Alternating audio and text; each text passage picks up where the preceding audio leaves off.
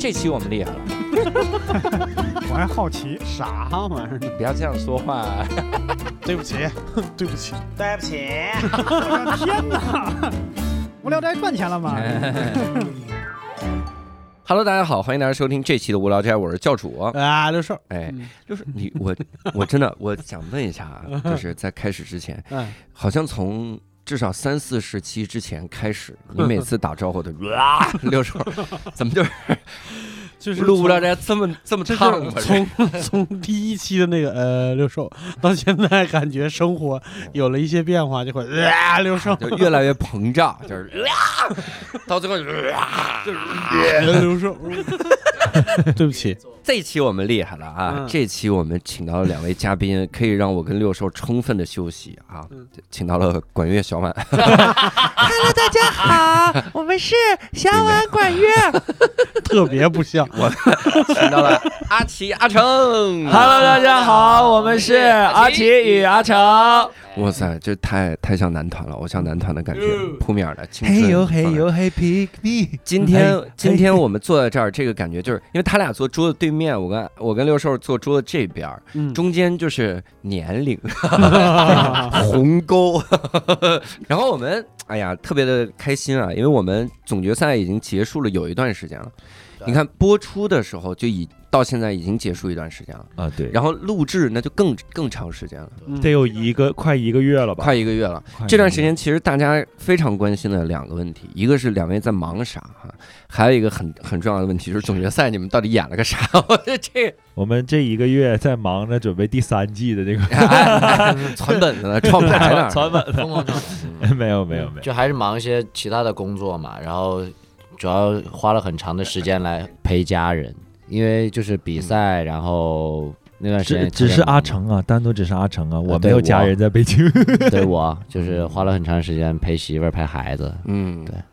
你孩子，我我特别特别好奇，就是你整个参加二喜的这个过程中，他就在逐渐成长。他啊，哎，对你会觉得你会觉得遗憾吗？我会啊，我当然会觉得遗憾。就是有有一次，就是我们快入决赛的时候，然后我媳妇儿给我发了一视频，说我儿子会走路了，哇，但那个时候我不在，我就看这个视频，我说、嗯。哎呀，哎就就很难受。而且我录完决赛，我刚回去第一天，我抱我儿子，他就大学毕业了，我，这决这是赛录参加了一个，什么节目？啊？《楚门的世界》吗？你参加的是？我我录完第一，我录完之后第一天回去，我抱我儿子，我儿子看见我先愣，哎呦，然后就哭害怕不认识，啊，哎呦，哎，就我贼难受那个时候，是反正其实我我儿子，嗯，嗯 哎硬凑儿子，就为了有话题硬凑儿子。我参与不上啊这一把。对，没事儿，那他儿子以后所有生日会都你来主持。阿奇的舒适区。我小时候有一段时间，因为我我爸我妈工作都很忙，然后把我放到我爷爷奶奶家养。然后我听我妈说，说有一件事儿她特别心里难过，就是有一次她回我奶奶家，然后看我的时候，那个时候我也是，我就已经能直立行走了，啊我就躲到我姑姑和奶奶的后面，哦。因为我不认识，啊，我就怕啊，怕，而且我妈性格又很开朗，就过来嗯。啊儿子啊怎么样？我因为我一下就怕了，躲那儿。她说嗯。那个瞬间她特难过，哎呦，然后妈妈一下就辞职，然后专心在家。然后现在她就是我的这个前妈妈，哎 完全不是关系，并没有。然后后来我就被弃养，是弃养还是自己妈跑的？妈说哦，认错了，他我儿子哦，呃不是我儿子，说是该害怕，那那是该。儿子，哎呀，看错了，嗨，我儿子呢？所以，所以我大概能明白那个感觉，就是一下子感觉错过了一个很重要的阶段。对，那、呃阿奇呢？结束了之后在干嘛？我结束之后就是在家待着，阿奇，你每次给大家主持生日会的时候，所有人都有了阿成他儿子见到他的感觉，就是就都对我陌生哦、他要掏手卡了，别，哎呀，对我害对我恐惧。我哎，说实话，我刚才在路上的时候，在想谁、我还在，想，我在想，哎呦，那个十二月的生日会，一月的，就是肯定参与不着了。嗯、然后我还因为我二月份过生日嘛，我还想着说二月份过生日，这时候大家应该都该恢复上班了。我想着说，哎，到时候去公司看一看谁二月份过生日，一起热闹一下，整一下。我这路上就正在想这个事儿。嗯嗯，我太喜欢过生日了。反正呃，我我我总决赛结束结束之后，先跑出去一周多阳了的那个 过程。大家大家都会有对，那个 在待机了一周，呃，完了之后前面其实我就是在家待着，收拾嗯屋子，因为我我家里面就是不是收拾俩月啊，俩月没收拾明白。我跟你我说实话，我从嗯。参加这个节目，从二月份一直到十二月份，嗯，我就打扫过一次房间，就是那个时候还不忙的时候，我打扫过一次，然后家里面彻底干净之后，就随便擦一擦就没事了。然后整体大的大型的打扫就是节目结束之后，嗯。我家里地上都有灰嘟嘟，我不知道你们知六爸应该知道灰嘟嘟，哎为啥我就能知道呢？他说这个词，啊，对灰这个嘟就词儿知道是北方人，北方人会知道灰嘟嘟这个词儿。嗯，他都 默认我不是北方，我也是。哎，你是？北方的吗？我当然是了。你是哪儿这的呀？是哪人？我海南，哎，我内蒙的呀。哦，内蒙哦哦，那内蒙应该不太知道灰嘟嘟这个 词。哎，因为内蒙就是刮大风。你知道灰嘟嘟吗？我我不太知道，东北东北河北是知道。嗯灰在地上都结成柳了，嗯我就然后我双十一买的那些那个就是清洁类的东西，嗯是那个正好是结束节目结束之后刚到，我就在家里面疯狂就打扫，嗯，就是收拾屋子，然后就坐那儿看电视，就看那种电子榨菜，哦。就是嗯就坐在那儿看，然后点外卖吃，常。就点外卖吃，然后嗑瓜子儿。嗯。呃就就在家里面待着，然后朋友找我出去也也也出不去，就是外面也没什么人，嗯。然后他们有的都有生病了，嗯，然后就也没什么太多，我就在家里面就待着，老爽了，嗯。就是疯狂，就是睡觉，就是休息，然后跟我妈打视频啊、聊天啊什什么的，就是在家里面待着，然后策划后面的所有的生日。然后然 然后后马，然后开始策划这第三季的 game 点，一个负面情生日的绪人。，就这句我不信。对，就是节目结束之录制完之后，但是哎，但是我有一个感受，就是我们正式录制完那一天，其实还好，就是兴奋劲儿会更多，嗯，就兴奋劲儿会就是那种哎呦，浑身觉得很轻松啊，很开心的那种，很热闹的那种感觉会多。但是正式节目就是那个颁奖典礼播完之后，难受了，开始、哦，开始是播完了之后难受了，不是因为被剪难受是因为 应该没有也，有这个人。是因为感觉决赛最后这一期好像没有咱俩，就是就是是因为就是真真的是因为就是你那个中间那一劲儿没缓过来，嗯就没那个感受还没那么明显。但是你嗯节目一播出之后，你是觉得哦，真没事儿了。嗯嗯，斯德哥尔摩综合症。对，就是、嗯就是就觉得哎，要不再排一排，还是怎么对结束？就是一个大活儿大项目一下就没了的感觉对，九个月的生活，九个月，我跟你讲，真是一个几个亿制作的一个大剧呀、那得是什么什么传呐、对真的是这种的一个制作周期啊，九个月呀、嗯团团转，其实这 这个剧六兽有这个感觉哈。嗯。之前听姐说结束了，嗯？他去参加一年一度喜剧大赛第一季，就是因为他有很强烈的那种斯德哥尔摩综合症。斯德哥尔摩综合症。对，当时我们我们刚结束一个半年的项目，嗯，然后六叔就在想，我下半年干个什么活呢？对，然后主要是对对收入，我就下半年靠什么吃饭？靠什么吃饭，一下子抓着一个能吃好几年饭的那个一个项目，太好。对对，就是其实有点像失恋。哦，对，就是我打个比方说，你谈恋爱的时候，你每天晚上八点都会跟你对象聊会儿天儿，然后突然间你失恋了，到晚上八点，你不知道怎么处理这个时间了。对对对，嗯对但是说到决赛啊，就有一个大家更关心的问题，嗯跟你俩决赛演了个啥？就其实我也知道是吧？但是咱们要给听众朋友们解释一下，对，就其实决赛录制那一天，就是没我俩就没去，演演的呢就是快剪的那一部分，你以为是快剪，但实际上那是全部那。是其我们的正实是片片段哎 那是正片，演了几个蒙太奇，这是怎么演的？然后硬上去 talking 的意思。嗯，其实给我可以给我们介绍一下《三十而立》这个作品啊。啊，就是我们决赛那个作品叫《三十而立》嘛，就讲的是我们想延续一部分，就想把这个东西做个闭环嘛。因为《黑夜里的脆弱》里面，郭哥跟小谢那个关系，包括郭哥那一天是三十岁生日嘛，嗯然后他没过成，然后阿奇就有一个这样的想法，说如果打比方就是郭哥他那一天他过成了这个生日，嗯。他是不是会有另外一种情绪？嗯，呃，比如说到三十岁的时候，他会比较害怕到三十岁，嗯，就可能是害怕变老啊，可能是害怕一些其他的东西啊，工作呀、生活呀，什么什么东西，就想说把那一天的故事要不要演出来试试看。嗯。嗯。然后我们就做了一个这个东西，然后包括宇轩也是，我们这几个其实说说这句话有点欠揍了啊，就我们快到三十，嗯，但是我们其实是对三十有一点点。这纯从绝对值来说，年龄减去三十这个绝对值来说，我也是快到三十，对对对对，那咱们差 差不多的，差不多嘛，差不多都是三以三十为中心，我们还大你两岁。以三十为中心嘛，对对，然后就想弄出来，然后会被快剪的原因呢，就实实际上就是我们一开始那个出发点走偏了，嗯，就打的那个点没打准。嗯我们当时有两个方向，一个是就聊身体变老，嗯。另外一个是到了三十岁之后的心理状态。嗯然后我们有聊的时候就。就我们能力不够嘛，就心理状态这个我们会觉得更好一些，但是我们没有嗯办法体现出来，就是嗯不知道咋对演。其实我们我们这个三十二，因为我们第三赛段的时候有一个本子还演过嘛，就第一周的时候我们演展演的时候演过，是搬家搬到了那个我偶像的家，嗯然后就是整个人特别兴奋，然后就是会看他的东西，就觉得哦，这是我偶像家，他就嗯在这生活，怎么怎么样的。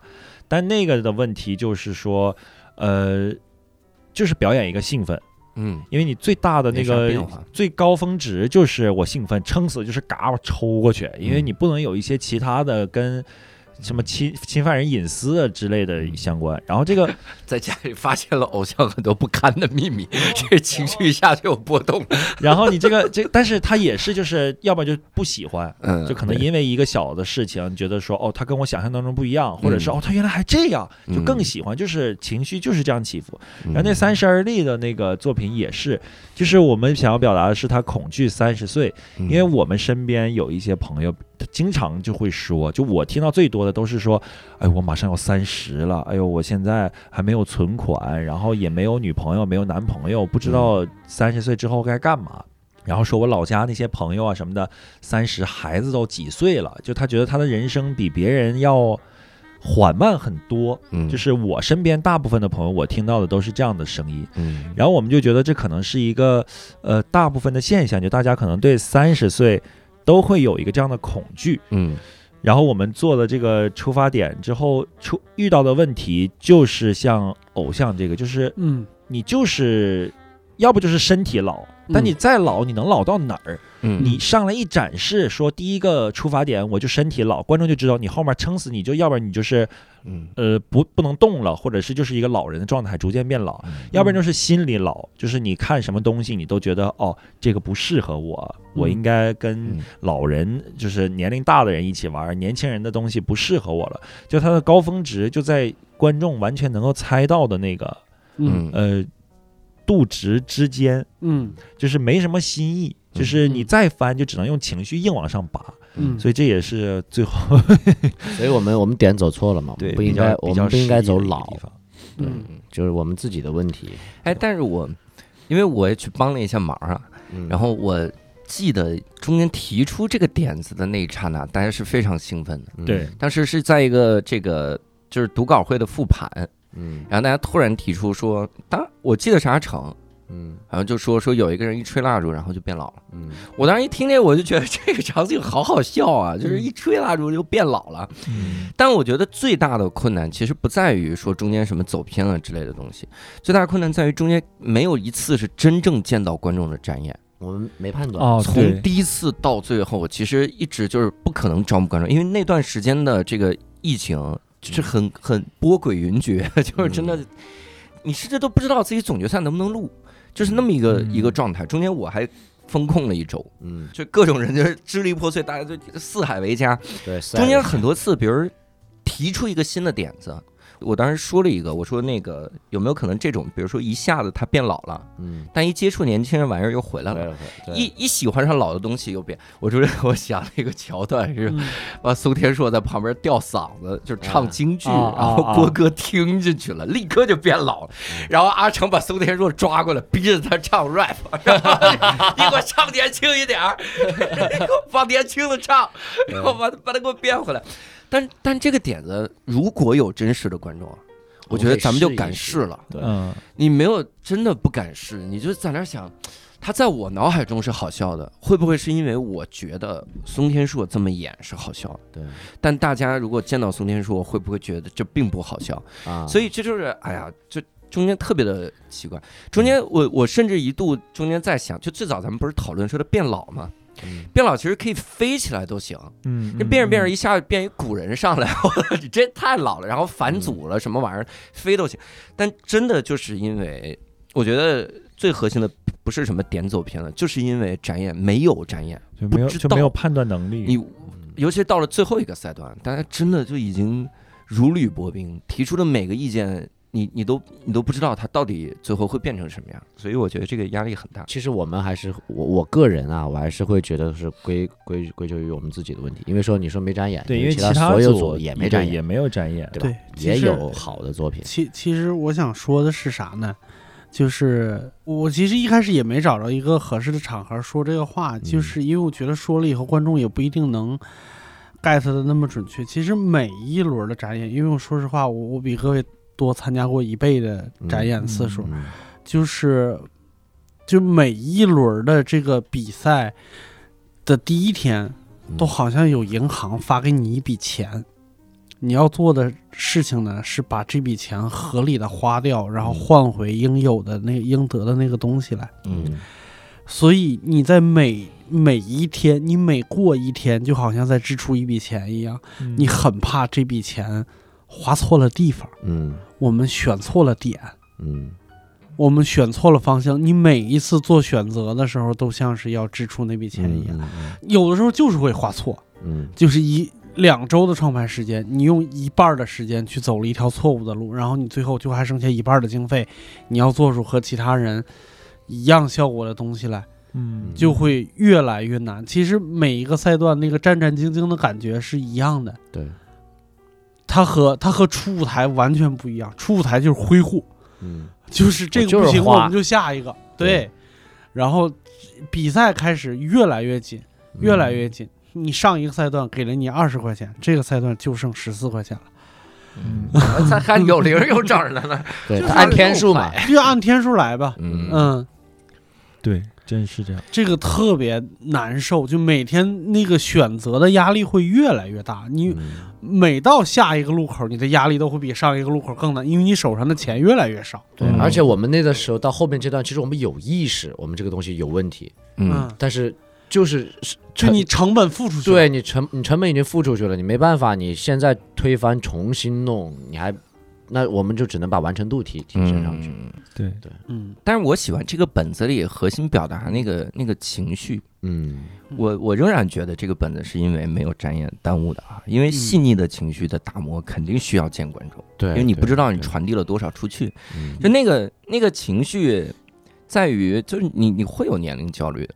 嗯。我自己有一个很真实的案例，就是我现在看到很多的那个文章，我动不动一看一些个文章，人物专访什么的，嗯说谁是谁怎么样，我第一件事就是算年龄，第一件就我他多大，我多大，我多大，我离他还差几年。对，还差几年，几年后我会不会怎么样？我的天呐，这算这种，这压力太大了吧？你到了三十五啊，你真的，然后然后有一天 看看一篇成功人士专访，一查这哥们儿啊，三十二，哎，当时就生气，当时哎我三年前干啥来着？三年前嗯真的是这感。我今天还查是，你看我前两天看车保罗那个访谈，就是啊啊，报道他的那个文章，我一看他五几年的人，嗯，我说哎呀，我我再过几十年能不能保养的 像他一样好？英文能不能有他这么口语？也那么好啊，那个那个个那个嗯那个气质，有没有他这个心态？嗯然后我今天看了个谁来着？那人是八零年的，八零年，他他干什么呢？就反正他有一个一技之长，我根本就跟我八竿子打不着的一个领域。我八零年跟我差七岁嘛，我就在想，我七年后能练成人这个技术吗？我想完了之后，我自己在想，我为什么要想这个事儿？跟我八竿子打不着的一个领域，哥哥你这么焦虑，真的很焦虑。就是所以他你知道他会是一种你就知道潜意识这是人和人的区别。嗯，这个事儿就是我和教主性格完全不一样，嗯。但是我知道郭德纲他几岁发迹的，嗯。我知道李诞几岁发迹的，嗯。很多我我也是都一样。就是就我觉得这是人和人和人的那个那个那个那个不一样的地方了，就是反而在这个上面，我和教主是一模一样的，嗯。吕轩也是，嗯，对，我俩都知道嗯什么哪个人是几岁开始出名的，嗯。甚至几岁的时候干过啥，这就是为啥我最一开始和宇轩我俩能一块儿提出来什么同辈压力，嗯。嗯，嗯，这就是同辈压力。有的时候他跟你都不是一辈，但是你会算他在你这辈的时候是什么样的。对对，他同辈儿的时候，对 他在我这个年纪的时候，嗯。我二十多岁的时候，我就知道郭德纲三十三岁第一次出大名，然后嗯我就等我三十三的时候，我到三十三的时候，我就我要开始了啊。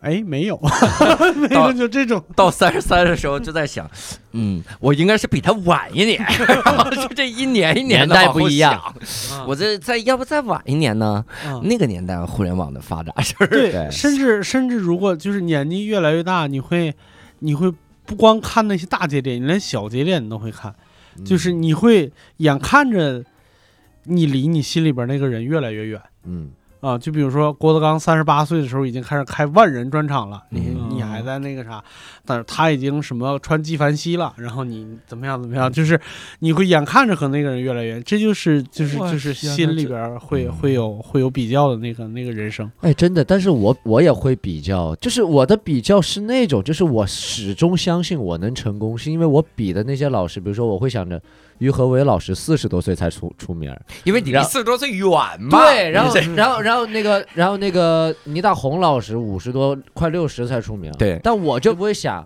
吴磊九岁就出名，然后对我就我就不会想这个，我就不会想王鹤棣二十二十几，嗯我我哎我还真不会去想那种，嗯你看，有的时候你你一旦换一个对象，感觉真是观念一转天地宽。对你想想，松天硕小学的时候就开始演猴戏，嗯现在三十多了还在台上翻跟头，多苦。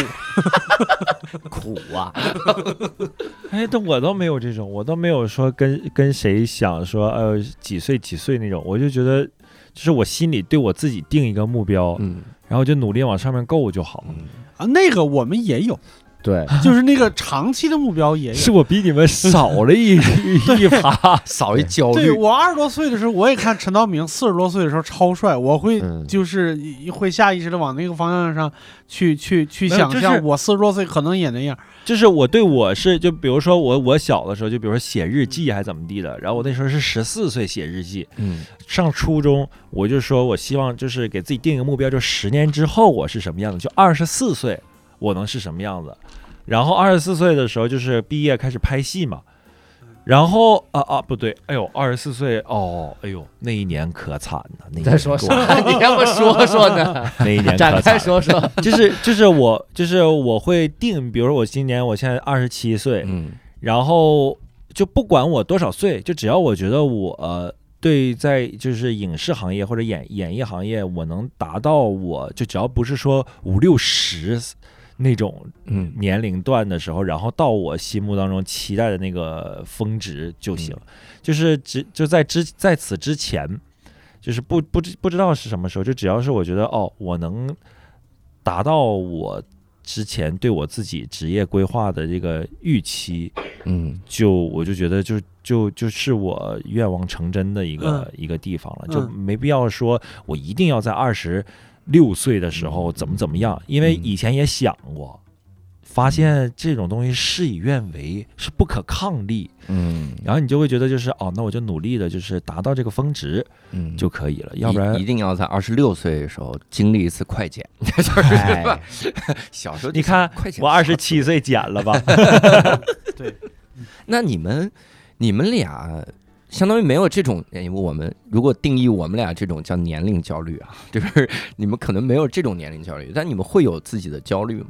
会有肯定是有的，就是比如这一年或者这几年因为啥焦虑？首先最明显的一个就是赚不到钱，嗯这是最就是跟你的生存的压力对，就是跟你生命息息相关的。就你赚不到嗯钱，真的是会没钱生活下去，尤其是在北京。然后你又不好意思，我插一句，这个赚不到钱的概念是什么？就是真的赚不到钱。就就是是我我在之啊前的那个拍戏的时候，嗯我去演一个那个戏里面，比如说男八还是男几的那种，反正是，就是我一共呃在里面在组里面待了四个月，我就几十场戏，嗯。然后那都是我就是我二十六岁的时候，嗯。然后一部戏的片酬很少，跟公司分完了之后再交那个所得税之后，嗯。也就剩个万块钱，嗯。然后四个月哦，嗯。我又得正常的买生活用品，嗯。然后还要再交房租，对，就没有钱。对，关键是。你不是说无缝衔接，说这四个月结束之后，对。哎，刚好有八个月，那今年就连上了。没有无缝衔接，可能这一年就这一个四个月，然后甚至两年就是一个四个月。这个嗯。这个刚开始我妈就说说你怎么攒不住钱呢？我刚开始也没没好跟她说，然后后来我跟她说，我说妈，我说我不是说这个组刚嗯杀青我就进另一个组了，嗯，我说这个组杀青之间这个期间段我赚的钱我得花，嗯我得生存，嗯，然后杀青之后半年又没有工作，对，我这半年我又不能去接别的活儿，比如说我拍的，因为在的公司不不给你接，嗯。嗯。你不能自己去，因为我签签的是全约，嗯。你不能自己出去去接活儿或者是怎么样的，嗯。那你就只能靠着这几万块钱，然后四个月正好再过两个月就是一个季度交房租的时候，嗯。嗯。就完全没钱，就甚至拍完戏之后还得让我妈就家里面给我呃一个月五千块钱那种生活费支撑我。嗯。就是就是这种，就是最明显的就是赚不到钱的这个压力，就包括像比如说我跟我爸聊天打电话，他就问，哎，说那个你身边，比如说你大学同学呀，然后你身边认识的一些演员朋友啊，他们现在就在电视上总看到他们，嗯。然后就是好多节目也都有啊，因为我之前拍戏也合作过一些演员，我爸我妈也都知道跟谁合作过，然后他就我爸就总会说，就我不知道是不是东北的父母都会那样，就尤其是我爸就总会打电话跟你嗯就说、你啥时候能像他们似的，啊但其实他最后的一个节点就是你能养得养得起你自己，嗯我跟你妈就放心了。嗯嗯就怕的就是我在北京没有钱花，嗯，就怕的就是这个。我爸都不奢侈，说什么你买车买房，嗯，他说你能说租得起吗？对，就租得起房，不用我们给你，嗯。你能，他说都不用你给我们钱，嗯。你都不用给我们买东西，你就说你自己够吃够喝的了，然后还能剩一些，就是万一有点啥事儿啊，能有点钱能周转出来，嗯。这就是最大的一个心愿了，就是这是最明显、最明显的一个压力。嗯。我我就还好，我我是一个不太容易焦虑的人，嗯。就我所我遇到的所有，就在我概念里面，我遇到的大部分的困难我都能自洽。你骑摩托车单独把手肘晒黑这事儿，难道不值得焦虑吗？就是一个人竟然能皮肤通，就特别的白皙，然后从手腕到手肘是黑溜溜的，这是怎么做到的？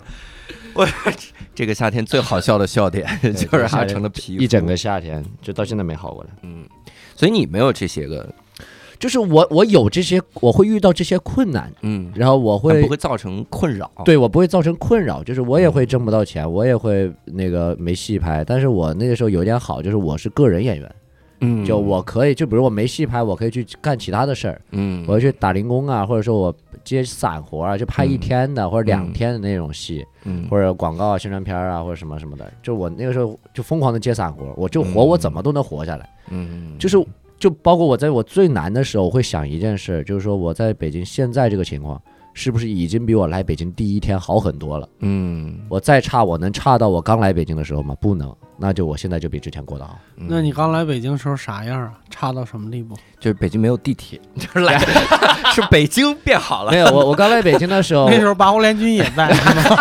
啥时候来的？哎，来那么早啊？就就是那个时候就带三千块钱来艺考，然后我是说我考上了我就回家，没考上我就留下。嗯。结果就是像大家所知的，就没有考上。对，然后就就三千块钱，然后那个时候也没没地方住，也没工作，嗯。然后最开始的几个月一直是住，那个时候还有地下室嘛，地下室还让住嘛，对对对，对，然后就一直住地下室，然后去跑活，然后有租房的时候租的那个有一次租的那个昌平，就温度水城那边，然后每天来回进市里，来回要六到七个小时，哇塞，就来回。你先坐先坐快三，然后坐那个五号线，然后你一一天的时间就有大半天在外边儿。然后你六点的五点多六点的时候坐第一班快三进市里，然后一天不吃饭喝四瓶红牛，嗯，然后晚上因为白天我要去建组嘛，但我得生活嘛，然后晚上我又找了一个夜店服务员的那个工作，我晚上又得去上班儿，哎呦，然后早上再回去睡两个小时，然后再再出来，嗯就这样，就一天就是这个样子。那个时候最难最难的时候也就那会儿了，嗯然后后面再遇到啥事儿，我就觉得就没有那个时候那么惨。那个时候我都过来了，我嗯后面再怎么样我都是往上走的。对对对对，对，我是触，底了。对，就触底了，嗯，就没有比那个时候。希望没有啊，这呸呸呸，这玩意儿不能说，摸木头摸木头，摸木头摸木头，这 这玩意儿不能说，怪吓人的，我的天。对，你要说那个是触底，就是我们也认识，就比你那个海底的演员，就真的就是那希望我不要，不要，不要，不要，不要。希望大家日子都越来越好，对，都越来越好。你心态感觉真是好，因为对啊，我我有的时候觉得，就是人啊是难以克服羡慕和嫉妒这种心态的。嗯我之前因为我从前几年开始我就接触心理咨询嘛，然后我还问过 那个心理咨询的老师，就是嗯。简丽丽老师，那还是简单心理的创始人呢。嗯。我问他，我说嫉妒这种情绪怎么克服？嗯。然后他说，如果嫉妒没有给你造成什么行动的话，它就是你正常的情绪，就不用克服。人都有嫉妒。他说我没事儿也嫉妒，我说那就不用克服了，那就嫉妒。我现在嫉妒起来也就是每天杀个人，哎。然后 没有没有没有，呃，演杀人嗨什么？嗨？反正就是我觉得一个好心态真的是太重要了，嗯，尤其是我最近看那个就《无限超越班啊》，就啊，很感慨，对真很感慨。真的是你说 TVB 这些演员哪个不努力？就是会有一个人说人家成功是因为人家够努力，每个人都拼命努力啊。嗯但有的人就是就是，哎呦，你你说车保罗，你看还是那个文章是吧？嗯车保罗嗯，我中间太 惨了，这是明显最近没看什么其他文章，就看了这一篇。就无限超越班，盯着这一系列我就搜，真是惨。我也看了那个《无限超越版》，然后看完之后我就跟公司说，我说解约，那 不是不是什么？我说我们去有 TVB 我我们有机会能合作吗？我太嗯想去了。就是那些老师，他们真的很想教人，他们很愿意带那种小朋友，嗯因为就是说回同辈压力这件事情啊，就比如说那个时候的演员，他们二十几岁的时候，说实话摁着我们打，嗯嗯，就纯摁着我们的全能，全是全能。能但凡能出来让我们看见的演员，每一个人都全才，太不容易。就摁着我们打。那个时候吃的苦，然后再到我们现在根本不算吃苦。我们嗯，那个时候就摁着你打，就是怎么？你想他们二十多岁的时候，演那个时候身是吗？他们那时候二十多岁，我三岁半，那可不吊着打。摁着头打，这都下得去手，那边真是能吃苦，克服多大心理障碍呀、打一个三岁的谢泽成。那我们呃其实可以来聊一聊小的时候的一些个嗯生活哈。阿成是江西人，对，我江西人阿。奇是东北哪儿？吉林的吉林人。嗯，然后你们小时候是很幽默的人吗？我小时候就我俩应该是同样一种，就是喜欢说话逗别人，然后嗯特别欠揍的那种人。哦哦，嗯，差不多是这种。就是反正你啊，我我小时候，我小时候就是小学还好，因为小学的记忆其实没有太多了，在班级里面。嗯，初中我就是那种，就是我上课说话，我是太喜欢说话了，嗯然后甚至到我上课喜欢自己坐在那儿唱歌。你是上课这 我不是，我不是，我不是，这当然这是不好的行为啊。当然非常不好，非常好我不是就我废话。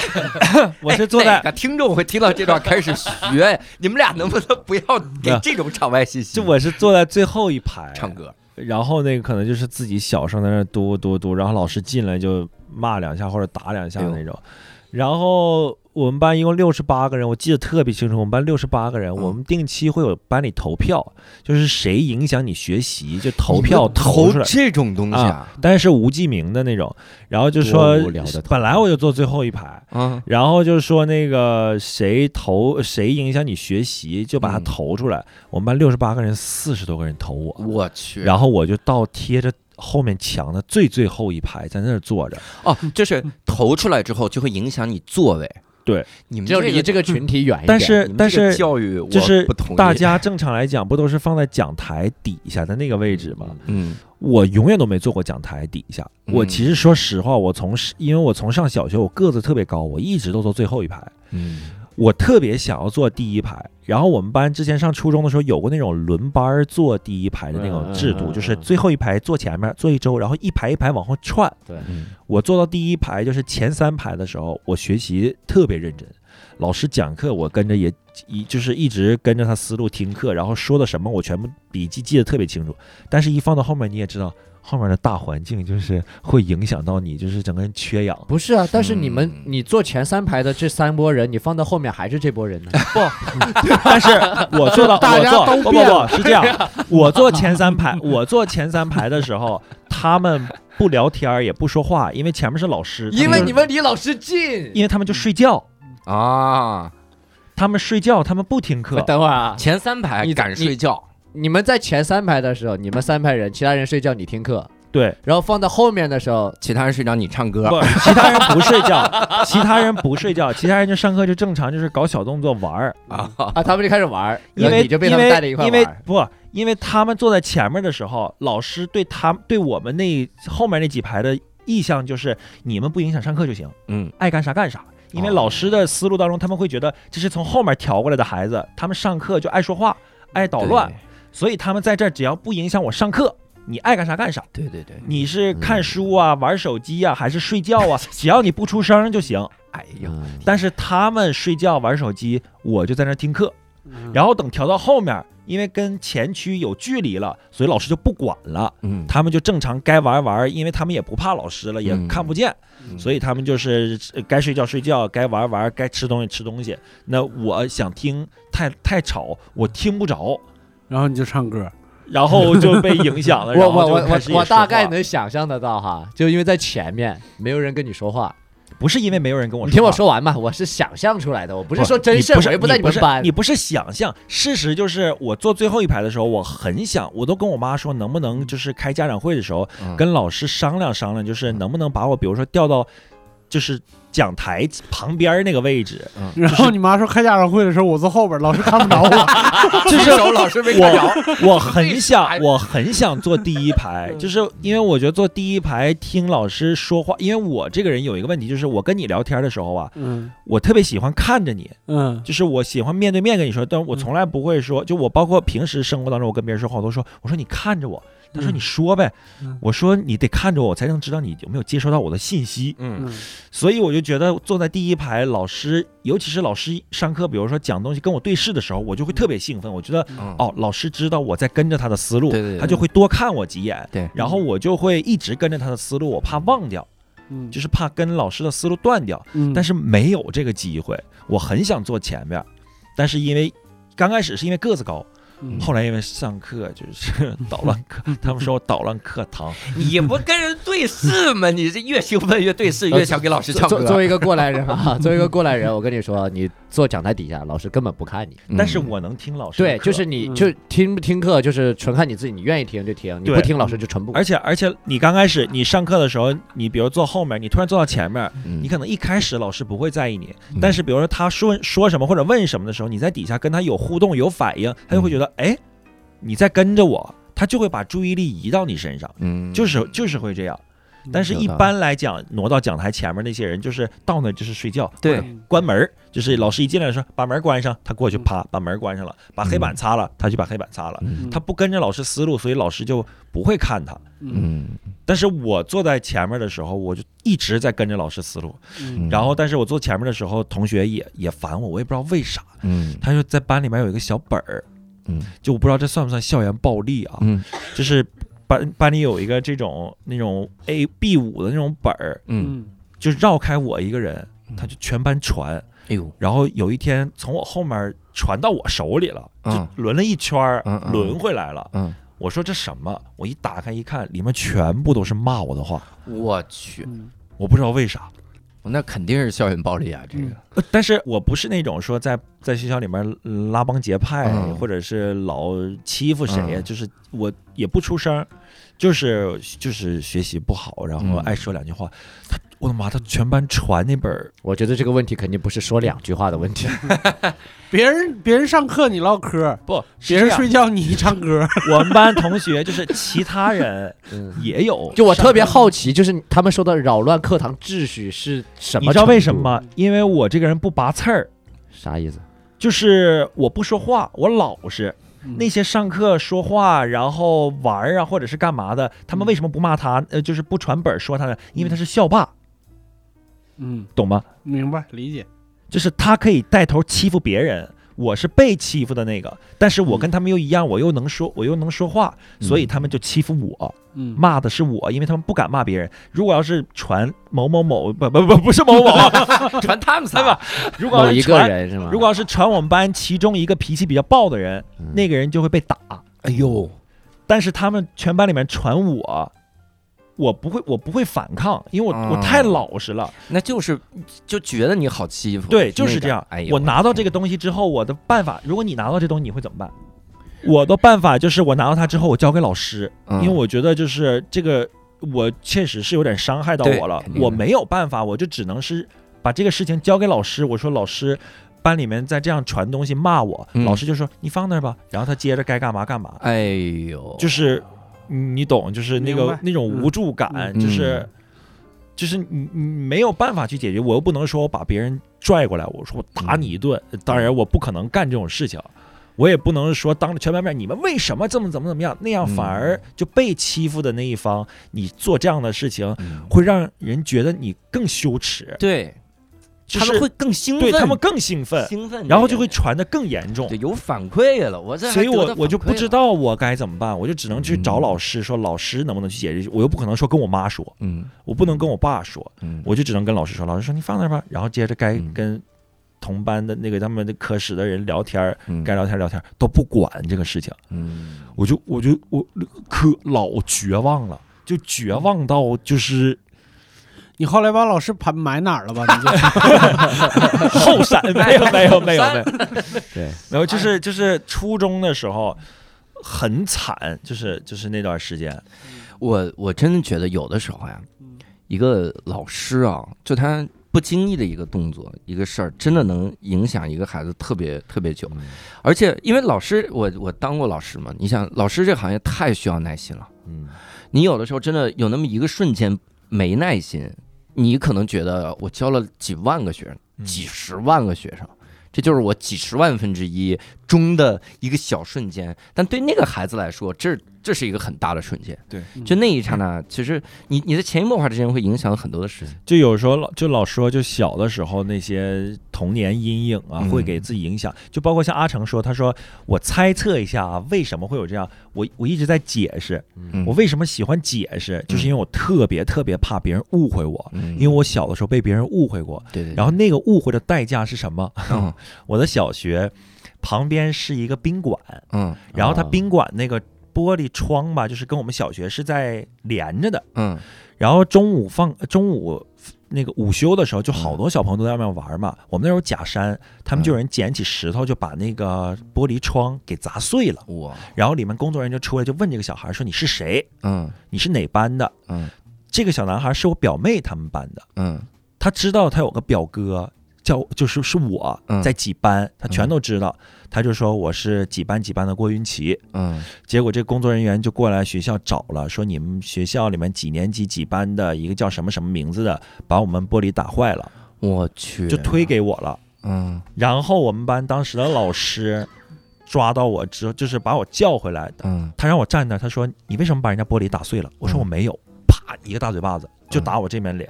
嗯，他说你你你再说，我说我没打，嗯，又打，他打了那种十几个我嘴巴子，我去，一直在狂扇。哎呦，他就说：“你为什么不承认？你为什么撒谎？你为什么不承认？为什么不承认？”我都哭了，我说我没有，我说我都没上那儿玩儿。后来把我叫到那个酒店那块儿，跟人家去认，对峙，嗯人家说不是他，说比他胖。还没他高哦那老师抱着我哇哇哭，哎呦我去，然后家里面也没有，因为他是我们家，那那个老师是我们家邻居，嗯。就是跟我们家算是也认识，就是老邻居，他们爸爸妈妈跟我爷爷奶奶认识，嗯。抱着我哇哇哭，这怎么怎么样的。嗯。但是家里面也没有说那种说，哎，你打我孩子，我要起诉你或者怎么怎么样的，嗯。就是家里面就觉得没事儿，就觉得皮，孩子也嗯。皮实，然后那个老师也是误会了，这个事儿就过去了。就那个时候，就你觉得你作为一个小孩，你得不到重视，嗯。然后别人又误会你，就所以为什么我要解？就是说我跟所有人都说，我说我长嘴不是为了吃饭的，嗯我没有干过的事情，你为什么要误会我？所以我一定要把这件事情解释清楚。但是好多人就会说，你解释那些干嘛呢？嗯没有用，因为这事儿没放到他身上。嗯就所以就是，我说你杀人了，我不解释，那人家说好，那你判死刑吗？我不解释，那是嗯脑子有问题。嗯所以就是就是这些问题，就是就是小时候碰到这些学校里面的事情，就会让你有一种自我保护的一个机制，嗯就没办法。就包括像现在在公司，我比如说特别能说，或者是怎么怎么样的，我都特别怕别人烦。嗯因为在学校里面，在初中的时候跟我一起上课聊天的人，他对我也是笑脸迎合，就觉得哦，我们加入到一起了。嗯嗯，但是他投票投你，啊，嗯，这就是不记名的时候，人们散发出那种恶。对，太吓人了。就你觉得、嗯哦是朋友，大家都一起玩，结果四十多个人投你，一共才六十个人，四十多个人投你，我就想这些人哪儿来的？我有一次真急眼了，我拿着这票。我说我这一圈儿画大一点儿，两步也没有四十个人。我说哪儿来这么多票？我说我有那么影响你们吗你？小时候咋这么幽默呢？还站起来，我就画大一点，两步没四十多人，真的，我真我真我 同学们都笑疯了，我都要疯了，剩下二十个是跟你不熟，一看可能都不知道我是谁。剩下二十个，你这么一喊说，哦，对他坐那儿，我写一个。太吓人了。哎呦我天，我我发现一个小问题，我提问的顺序有问题。嗯，对，我接接下来让阿成讲，如果阿成说我小时候其实挺快乐的，我觉得这个就对比的好明显。我小时候真的很快乐我。跟你讲，我们在聊过我们录那个东七门的时候，啊，然后杜叶嗯说他是又开心又自信，然后又就是那种自身有那种优越的那种气质的那种。哎，我补问一个，阿奇，你小时候那文艺汇演啥的，你参加吗？积极主动吗？联欢会啥的。呃小学的时候，我在合唱班上过课，啊，然后合唱班老师也特别喜欢我，就是他一说什么我都马上能明白，然后也去参加过市里呃不是就是那个市市里的什么比赛呀、就合唱团什么的，就还不错。但是嗯家里人你知道他不重视，然后啊毕业的时候就说想要让我爸来看我那个毕业汇演，他就不来。不知道，就是所有家长都来拿 DV 机在那儿照着孩子，就你知道那嗯。大幕一拉开，我在那儿唱，就是唱那个《青春小鸟》，哦，太阳下山，明早一阵是标准合唱队要唱，嗯。我就边唱边在台底下找我爸，就是你知道，就是那种嗯。电影那种画面，就是边唱边找，没有，然后唱到美丽小鸟一去无踪影的时候，然后就哭了，一滴泪，这就是一张特写，啊，一个小珍珠。就是就是唱歌会是这种。然后初中的时候也有想往这种，但是你知道，哎呀，我妈，我怎么遇到的全是这样的同学？嗯写作文说你的嗯梦想，一般初中不都会写这种吗？我就写一串，写一行写串了，我就给嗯粘掉，我没带胶带，就跟嗯同学借。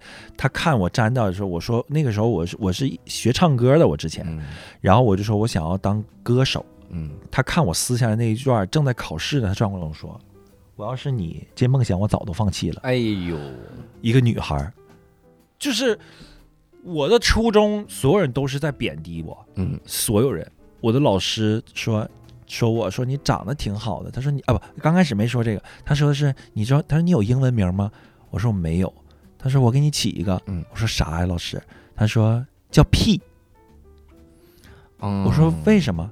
他说你知道屁是啥意思吗？嗯我说不知道。他说你去商场看没看底下那停车场嗯就写个屁？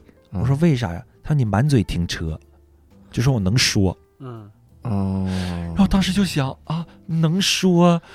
太绕了，这个这个比喻。你跟老师说，你说老师这梗太厚了，那时候哪懂翻不梗出来，嗯。你看这包袱翻不了啊。但是他一说屁，你就觉得是是那个屁，对，嗯。就是他对你充满着敌意，就所有人对你都充满着敌意，我也不知道为啥。嗯，嗯，就是如果全班就只有我一个那样的还好，嗯你这样对针对我行，别人也这样，但是人家是那种冒毛刺儿刺儿，嗯他们就不敢捋他，哎然后就光捋我光欺负一个。啊。嗯，阿成，你说一下你的童阿成，你说一下你的童年吧，看看这个做人可以多不得体。就就是 阿成现在开始想，我我没有我我没有童年。因因为我我非我就是我跟他的经历是一样的，但我俩待遇完全不一样。哦，嗯就而且就我也不是那种特别跳刺儿的那种人，但我也爱说话。然后我我记得我们当时就可能是我个人心态问题，嗯，就我有我我数学我我成绩很好啊，这是有有一个有一个那什么，就是我我个人成绩比较好。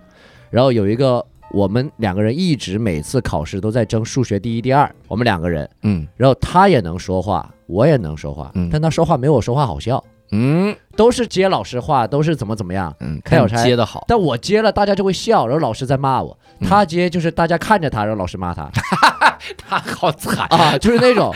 然后有一次他很生气的说：“谢泽成，你有什么了不起的？你就是会哗众取宠。”我我说对呀、嗯，我说对呀、这就是我了不起的地方啊！对呀、然后我也有很我我在班上我也有很多朋友，然后嗯我在初中，就是我们也会逃课，我们也会去打球，怎么怎么样。我们在校长办公室底下打篮球，打完打完球之后，然后我们会被老师就叫叫到办公室罚站嘛，然后叫家长，嗯然后有的家长过来就会，我们站一溜是排数，然后家长就也也就家长也知道我们几个人关系好，嗯那叔叔特别有意思，哈，又站一溜哈。One two 三四五六真的是这样的 也。就数到这儿。对，就是，而且就像教主你刚刚说那个文艺演出，然后我又很爱参加文艺演出，嗯，就其他班的人也认识我，然后我我我我就像是你说的那种，就是同样是一波人，就是干了这个事儿，但是不会骂我，会骂别人的那种。啊，我是我是另外一咱俩如果要是在一个班，骂的就是我。哎呀，对。然后十年之后，咱们俩参加一档节目叫一年一度喜剧大赛。对，就是而且我从我小学、初中、高中，我一直都是那种我专业课成绩不好，但是只要呃不是就文化成绩，就是到后面会退步嘛，就到后面到中等的时候，到我就已经有点放弃了，我就不想学了。但是一到演出的时候，老师就会过来，就是开始状态就态度就会好一点。嗯哎呀，就是是吧？马上元旦了，是吧？那个谢泽成，你想想想，要么出个节目吧，反正怎么怎么地的那种，嗯就要么就唱歌，要么就跳舞啊，要么就是或者嗯拍个小品啊什么的，七七八八的。呃，小时候挺爱干这种事儿，嗯然后加上我小时候又爱打球，嗯，就初中的时候、高中的时候，就是太凡尔赛了，我的经历，说出来。自己知道讲的觉得他没事儿，以后我都先提问你，再提问他，就有一种底兜住的感觉。对对对，他我这么说一点儿都顺序他刚才他我我我简单问一下，呃，但是我说这句话，我不知道，就是我没有任何立场啊，我没有嗯就是任何情绪或者什么的。嗯，你那个时候是不是也是就是很精神，就外貌看起来？没有我有胖，嗯，我是到初中初二之后才瘦下来的。你你那那你是说那种什么打篮球什么的时候呢？我我一直都我一我从小学就开始打篮球，你那时候谢泽成的外号叫球场灵活小胖子，对，我我我是我我是从什么时候感受到你这种就是就从高中瘦下来之后嘛。从高中瘦下来之后，特别特别明显嗯的一个举动，就是为什么我我到现在我每天我一直在减肥。你可以问阿成，我永远从我嘴里面说出来的话就是我在减肥，我要减肥，嗯因为我原来很胖，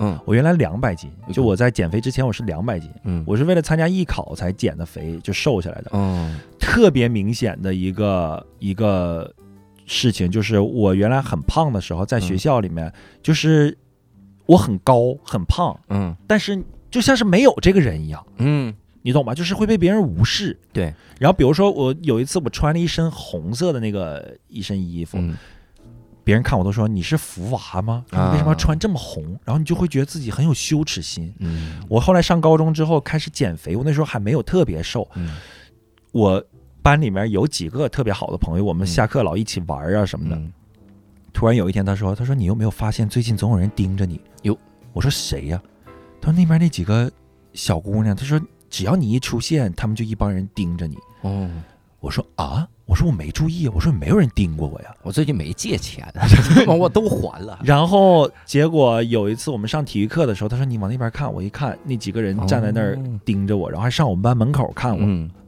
就是那个时候我才开始有感觉，就是嗯，就是有人知道学校有我这么一个人存在。后来我上北京去艺考，艺考完之后回老家去报名，嗯我回学校之后，我就瘦到了一百五十斤，嗯我减了五十斤下去。嗯我一出，我一进学校，所有人都出来看我，就是所有人都都都都都探头，然后就哎啊，然后还有人跟我就是认识我的就会问我你干啥去了？他说你去抽脂了吗？我说没有啊，我说我去艺考。说你怎么瘦成这样？就是所有人都在瞅你，或者是议论你，或者是说一些跟你有关的东西。嗯但在此之前，就是一直被，呃可能也是因为我学习又不好，又没才华。来，六爸有话要说，对我刚才就一直在想，憋10就是你分钟了你初中到底出了啥问题？我突然猛一下想起来，就是我忘了这一趴了，就是你你初中的时候是个胖子，嗯嗯，就这这就是你你想不通为啥，但是我是一个就是从头到尾经历过这些的一个人，那他就没办法，他在发育过程中，对，大家就是会找一个和自己明显不一样的地方去排挤他。对嗯，但是人嗯就是有这种惧怕心理，因为我们嗯。同班有一个男孩，他嗯。也是就跟我一样胖，嗯。他也是上课也说话什么的，嗯。也但是他厉害，嗯，别人怕他。明白。就是我有我我我一样，我班上两个胖子，嗯。但是我是那个稍微幸运一点的那个胖子，就是我住城里，嗯。哦，啊，然后有一个农村一点的胖子，他就是就是就是你那个角色，甚至比你比你还惨嗯，啊！你们班这个歧视这么市侩啊？呃不，就是城里和就问题是在于我我我可能得稍微解释一下，我嗯。住城里，所以我从小就认识他们。哦，好，是这个意思哦。啊。但是那个人呢，是是相当于是外来者，嗯，而且他很神奇，就是他们村儿来了四个人，嗯。那四个人是有一个胖子，那三个人是从小欺负他的那三个人。哇，这转到一起了，对，然后他们三个人哦想想就会都绝望，这个。哎呦，我他们三个人就会带动的其他人对他欺负他对他影响难受了一样，对对对那个是很难受的。就是我我那三个人一看班里边有两个胖子的时候，他们是兴奋的，嗯。他们也想就把我划进去，就是但是我可能就真的是稍微会。自信那么一点点，没有自信多到哪里去。就比如说，我们学校开那个运动会的时候，嗯，嗯每个学校都有一个大看台，嗯。然后一个班一个一个区块，一个班一个区块什么之类的。然后我就坐在这儿的时候，我就觉得有人在弄我头发，嗯。然后我回头一看，就那仨人就是把那个口香糖就粘我头发上了。然后我就就旁边就是我们班的那个那个记分的那个什么委员什么之类的，嗯我就看着他们去特别像刘胡兰啊，啊，就直接把那个人就是文具盒里边的那个剪子拿出来，把那块头发直接就剪下来了。我根本就没摘，然后就扔一边了，接着看，接着看那个啥，可能是那一刻开始，他们觉得我有点不太好惹。啊，因为那个剪子最后也没放回去，对吧？插在了，就在他们，尤其是这个剪子没有看了一眼自己身上的剪子，剪子没有放回原位，那仨再也不敢惹。对，就是感觉上有一点不太好惹。后来就也没有太尊重我，但是也没有像欺负那个人一样欺负我。嗯对，现在其实就讲回一个很很很，就是我觉得是我们整个，包括阿奇小时候的经历，包括六爸说小小时候的经历，包括我说，哎，就我我放在这个时候去说的话，我又特别，因为我小时候也是个胖子，嗯。就是但我小时候就是那种，我我觉得六爸说那个非常好，就是说嗯。可能稍微自信一点。嗯。就是包括就如果有听到这嗯。这一段话的，因为有的人可能会身身材会稍微，就是嗯。比如说丰满一点呐、或者怎么怎么样，他会觉得哎，我也是经历过这种东西。嗯。真的一定要自信。对，嗯。就是稍就是你要比，如如果说你比别人本身看着就会有一点点区别的话，那嗯你要在你的更多的这方面，你要带来更多的自信心，嗯来充实你本来就很好的灵魂。我觉得是一个这样的东西，嗯，嗯就我觉得要自信看到很重要。自己很重要的优点。嗯，就是因为我看不到，你知道吗？就我嗯太容易被外面的因素影响对了。嗯就我说，我也说过我要减肥，嗯很小的时候我写日记，你就现在看我小时候写的日记里面，得有十篇写的是我要减肥这么个事儿。嗯我一说我要减肥，我的同学就是比如说我写日记，他们会瞄到，他们说嗯我要是你，我都不减了。哎就是他说你减不下来，然后家里面的亲戚也有人说，嗯就是我减不下来，说问我多大了，我那时候十七才开始要减肥，嗯就是最终一次要减肥，我十七那时候开始励志减肥，我就瘦下来了，我两个月就减了五十斤，嗯嗯，我就都已经就疯魔成这个样子。嗯我家里亲戚就说：“他说你多大？”我说：“我十七。”他说：“你减不下来了。”他说：“你现在十七岁，已经定型了，嗯你就这么胖了。嗯，就是所有人都会给你一些负面的下定论，对下定论，嗯，所以而且我也不知道我能不能减下来，因为我嗯。没瘦过，我从小就一直胖到大，嗯。我就不知道，我就对这个领域是未知，所以我不知道是结果是什么样子，然后我就会迟疑。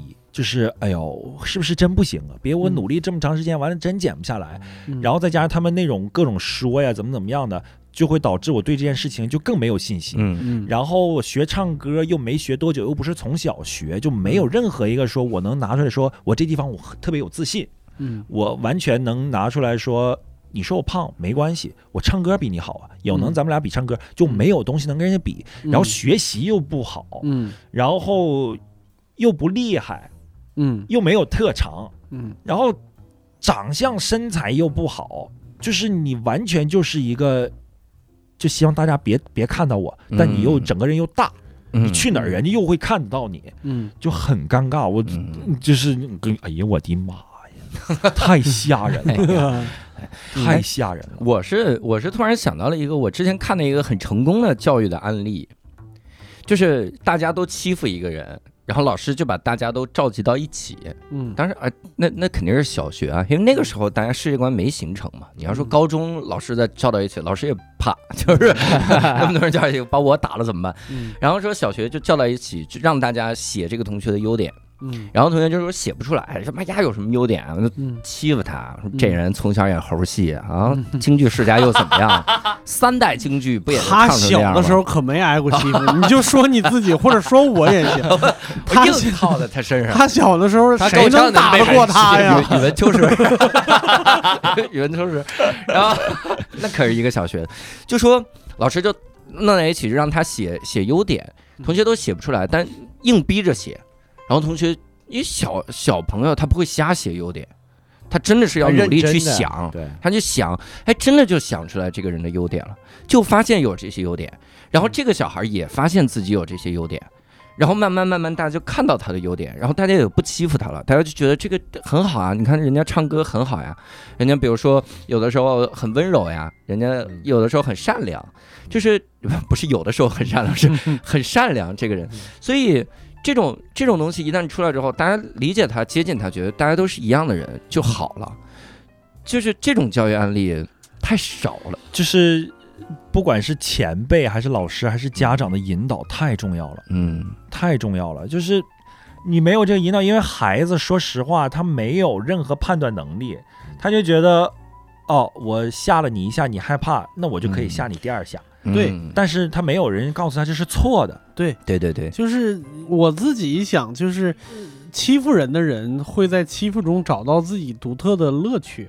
对。嗯嗯，他找到那个乐趣以后，尤其是就是小孩在发育的时候，通常是希望自己比别人强的嘛。嗯，嗯，就是一旦他找到了乐趣，或者是让他找到了乐趣，那这个事儿就就难办了。而且本身嗯。人类的本能它是有破坏欲的，嗯。就不管是破坏物体啊还是破坏一些就是想法或者精神上面的东西，它是有破坏欲的，就会喜欢砸东西啊，会怎么怎么样的。所以就是就是这一段的就是经历，就是告诉大家，就是校园的一些不堪的经历啊，其实不可怕，就是嗯你要看着你自己怎么去我把它给。我听着挺可怕的，我非常可怕我这都不想生孩子。但是我不知道有一个问题，就是哦，我也特别怕这种，我就 特别怕以后我的孩子如果在外面遇到这种情况，他又不好意思跟我说，他会怎么办？嗯就是人呐、就不管是你的外表啊，还是你的什么一些行为习惯呢，跟别人与众不同，还是怎么样的，嗯，别怕这些，就是嗯。真的得有自信，然后有问题之后一定要彼此去好好沟通。而且现在其实现在的孩子聊天说话，其实他是有判断能力的，嗯，就是他会有自主的判断能力。你跟他说话，他是能听得进去的，彼此就不要害怕，然后就从自己做起，别欺负别人，不要欺负任何一个人。嗯。嗯被欺负的人真的很压抑，嗯，因为他而且就同时又出现你你就想吧，你小时候欺负的这个人，到了二十七岁，他变成一个这么帅的一个人，然后哎参加一年一度喜剧大赛，在博客上面骂你，你啥感受？没啥感受。来，咱咱没有骂啊，咱也没点名，没啥，咱就只是说一下这些。这些咱你有苦多怕被误解呀？然后老怕被评论区里边有一帮人说，我听出来了，你说的是我。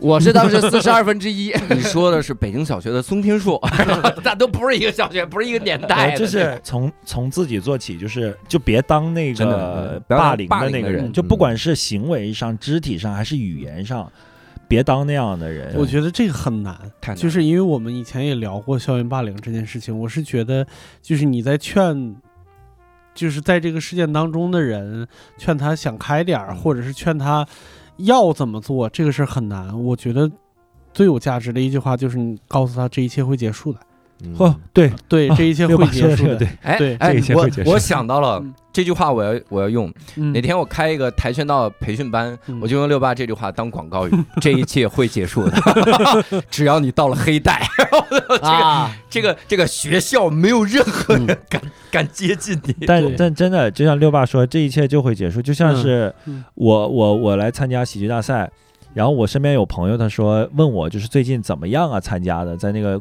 比赛过程当中，我就是跟他们讲我在这里面遇到的这些事情啊，这些人啊，包括公司里的氛围。嗯。然后我朋友就说了，他说你终于找到了一个适合你的地方。对，哎，就是这一句话，刚嗯。这开刚开始，我只是觉得我在这儿很舒服，我待得很嗯。高兴，嗯。但我没有觉得说，感觉就是有一些什么总结性的话。但我朋友嗯他作为一个旁观人，他来讲，嗯，他说你不是与众不同，只是你找错了地方。是的嗯他说你嗯你找到了一个适合你的地方，那一句话我就嗯，哦，对，就是拼了命离开那儿就行了。对，就是嗯拼了命的离开，嗯，就是拼了命的离开。所以我经常就是我我会跟我的朋友说，大家还是要就是努力，然后就是一童年或者从小有一些不好的经历，你不要说时间会让它过去，嗯你如果不努力的往外跑，你永远都跑不出去的。嗯嗯，就是你真的得拼了命的，就像土豆说的，我能站在这个舞台上就已经是拼尽全力了。嗯我跟我所有北京的大学同学朋友都说，我说我能跟你们成为朋友，是因为我拼命。拼了命，我嗯抛弃了多少，就是我经历多少痛苦，我才能到北京跟你们成为朋友。嗯我在二零二零年的时候，突然间有一个人在微信上加我，就是当年每天在放学路上劫我钱，在我头上粘粘那个哦啥的那个人，的他一个月之内加了三次。我想了很久，我要不要就是加了以后，然后骂回去，或者是嗯干什么什么之类。后来我想，就是我我不能把自己拉到跟你对，一样不能把自己变成跟他一样的。对，但是我也不想原谅你，所以我没通过。嗯，对，嗯，一直都没通过吗？没有。啊，我好好奇他为什么要加你。加我也不知道但是哎无所谓你记得，哎，刘寿，你记得小时候把口香糖粘在你头上，然后拿剪刀一下就剪掉呢？嗯我一直买不到那么快的剪刀，到底是哪儿买的？这 就是这十个二十年，我想问，当年那把剪刀你还要不要？我一直没敢拔，还在身上呢，一直没敢拔。说那个，我想问一下，这剪刀要怎么拔才不会流血？这么多年一直带在身上。你拔了它，你就成为他的鬼怪新娘。这么多年，别人都看不到这把剪刀，只有你能看到这把剪刀。但我之我之前在那个在微博还是抖音上面，我收到过一封私信，嗯，有人跟我发，他说：“早知道你现在这样，我小时候就不那么说你了。哎呦，哦我不知道他是谁，嗯。就是我也不知道这个人是谁，嗯。我也不想去回忆那么嗯。那些、嗯那些事情，就只是看到就是哦，就是原谅了一个人，或者是说哦，大家就是长大了。就是嗯。我现在回看这些东西的时候，就是我觉得哦嗯，他们是小孩儿，嗯。那个时候都是孩子，嗯，现在都是长大了，大家都是成为一个好的人，就没有成为坏人，嗯。所以他知道他小的时候做的那些事情是不对的。对。我觉得就反正就我这个这个这种经历，这种程度的被霸凌也好，我觉得对他们最大的惩罚就是这辈子不会跟你说没关系的，啊，对对对，你就带着这个。就如果你你我足够幸运，你带着带着这个愧疚的话，那你就带着这个愧疚回棺材就好了。但是如果真的你你听这个节目的人有人被伤害到了一定的那啥，该报警报警，该干啥干啥，对然后努力离开这个地方就行还。是要保护自己，还是要嗯保护自己。你那个你朋友那句话，阿奇刚才朋友那句话，我也要用在我跆拳班跆拳道班的招生上。你只是去错了地方，学什么钢琴？真的这个班不开很难收场。这个班好好招招生。这个，那你们是从什么时候？你看啊，呃，阿成我能理解，小时候也也也很有喜剧的这个氛围。嗯上课的时候跟老师努力练这种捧哏，每天每节课打磨自己的段子，每节课打磨，每节课都是我的 open mic，每节课 open mic。然后，那你是什么时候觉得我是不是应该演演喜剧啊？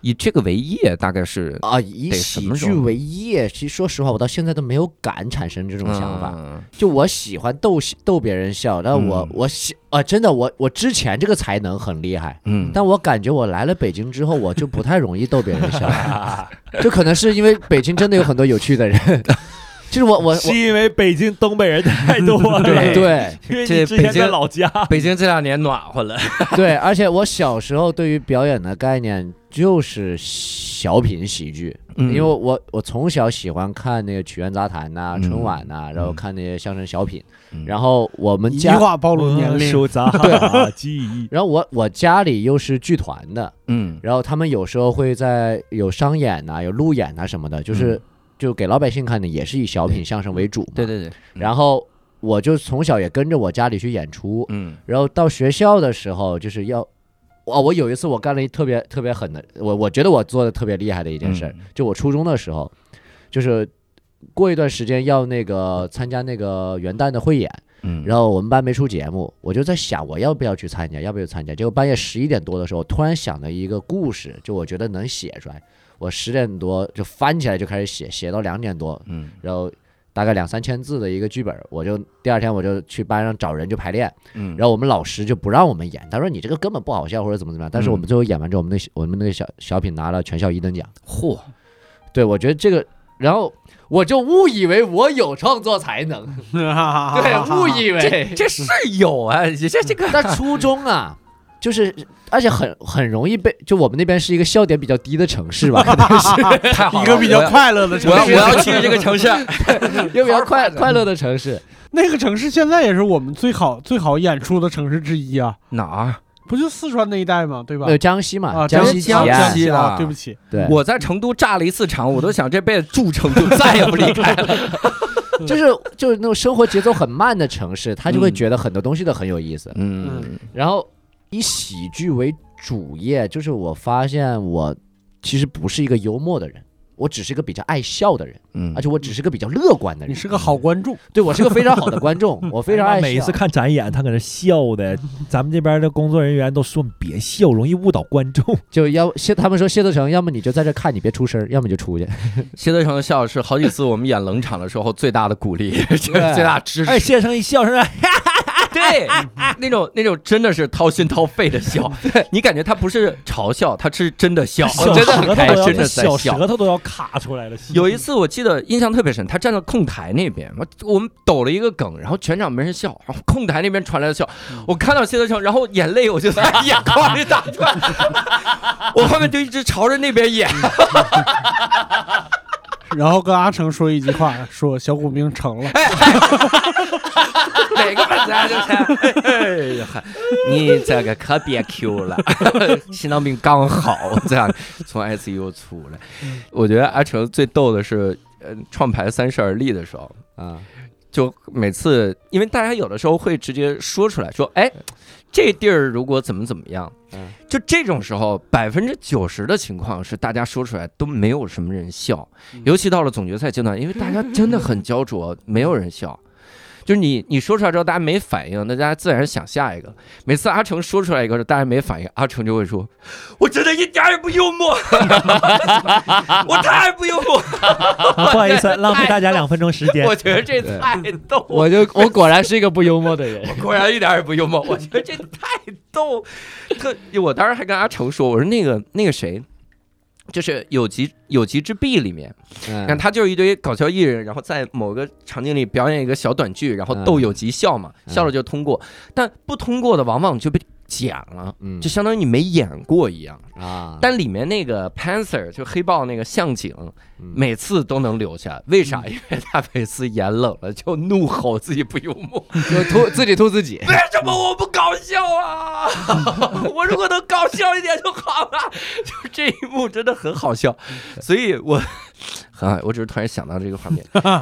嗯，我一教点儿也不教主爱死我那个画面，我难以忘却，在台上有几次差点哭出来，然后那个那个场景就是离远了看着阿成那个方向，嘴里说谢谢 这是一个什么样的剧啊？那种小虎兵啊，什么样的剧？呃，和杀手小虎兵哎主要讲的是个什么事儿呢？就是吧，就是讲有一个人你知道，你知道现在网上有一个帖子，有一个热心网友，然后他把我们从小虎兵诞生到现在以来，所有拿小虎兵开的玩笑做了个集锦，说我们要脱敏，就我们 他们太喜欢拿这个东西说事儿了。他是他是做了上下两集，每集十几分钟，就是每次大家提到小骨兵之后，我们那种心痛的反应，太谢谢谢大家，谢谢大对，家。谢谢谢谢你，谢谢你，比小虎兵本身好笑多了。这个事儿，这个事儿我永远也脱不了敏。还是这样，可能哎，可能我我有一天埋了，就是我死了埋了，然后下葬的时候，他说会变成一个小骨兵。他是他变这个骨头，叭我就活了。我告诉你对，这是 这是让我复活的最好的一次尝试。阿阿奇呢，啥时候觉得自己？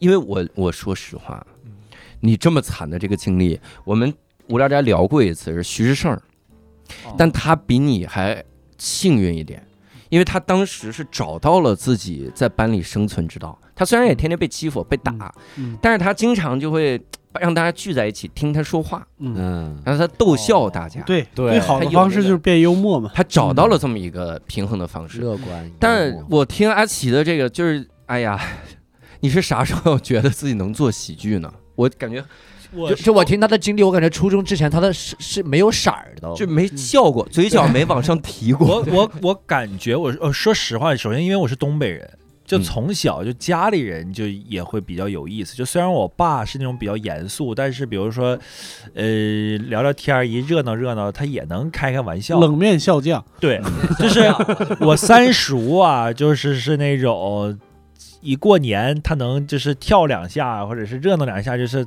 总爱逗，就是逗哏那种。嗯然后我爸就是平时不说话，但是一整贼有就是还挺有意思的那种。嗯就是一个怪人一个直人。对，一个怪人，一个直人。我爸是不定期当直人，从小看呃，我爸是不定期当怪人那种。嗯，然后就是也是因为东北的原因，就是所有人那个生活环境，就是你说两句话就会嘎嘎嘎笑，就得出个梗，出点东西。就是像那种就是都十分钟了，一个梗没有啊。嗯就是那我们就会难受，就我们说说话就会，就是我特别会 call back，嗯就生活当中跟别人聊天的时候，就经常我会用 call back 把大家笑的都不行，嗯就这事儿大家都忘了，但我 call 回来，大家就是乐的都抽。我葬礼上你别提小骨兵了，我感觉一定会 call 肯 back。定不提小骨兵。就是就是从小到大就是环境的原因导致的，就是会这种。然后我我我一直都有一个特别重要的想法，就是因为我知道我童年的这种经历是嗯确实是不管是生活当中还是学校里面，确实是比较就是。没跟我仔细聊过的人会觉得我童年生长的特别优越，嗯，还会觉得你这么乐观的一个人，你从小肯定是都被宝贝到大。而且看你现在形象气质也好，就觉得从小就是特别的是个贵公子，校园所有人都这样说，所有人都这样觉得，但是从来没有人觉得你经历过什么。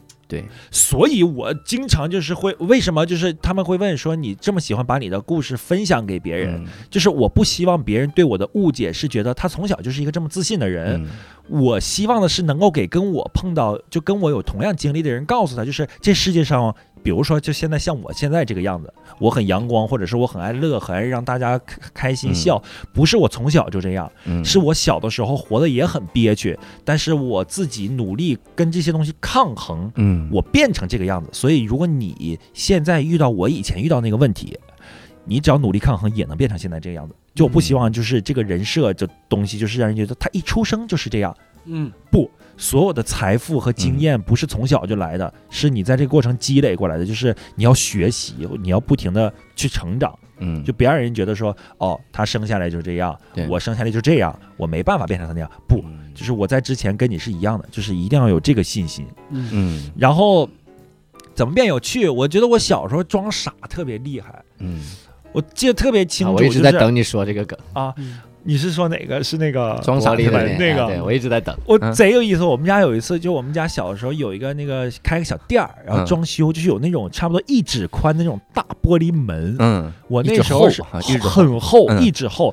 我上小学那时候应该是三年级，很小，那才几岁，十岁吧，嗯嗯嗯，你问我呢？不到考考你，考我突考你，然间懵了。九岁十岁，差不多九岁十岁，九岁十岁的时候，我在那玩儿，我跟我姐在那个小屋玩玩着玩着玩，我说：“哎呀，我说你要杀我呀！”啊我就扒开那个门，那个玻璃吧，在那个门的后面立着，嗯斜着立着。嗯我一开这个门，这门就撞墙了，把那个玻璃就立直了，嗯我就趴在地上了。嗯，然后我就站起来，我说：“哎呀，吓死我了！”我刚说完，那个门啪摔下来，哟，摔在我面前，嗯就是碎到不能再碎的那种。嗯，就你想一下，我是九岁，我如果趴在那儿，那门下来的话，我就被砸了，对，就不知道会被砸成什么样。嗯当时给我吓的，我说这怎么办呢？我就进屋，我把门一锁，嗯我说我在里面待着，因为我爸在外面跟他朋友唠嗑呢。嗯我妈就敲门，我妈说你干啥呢？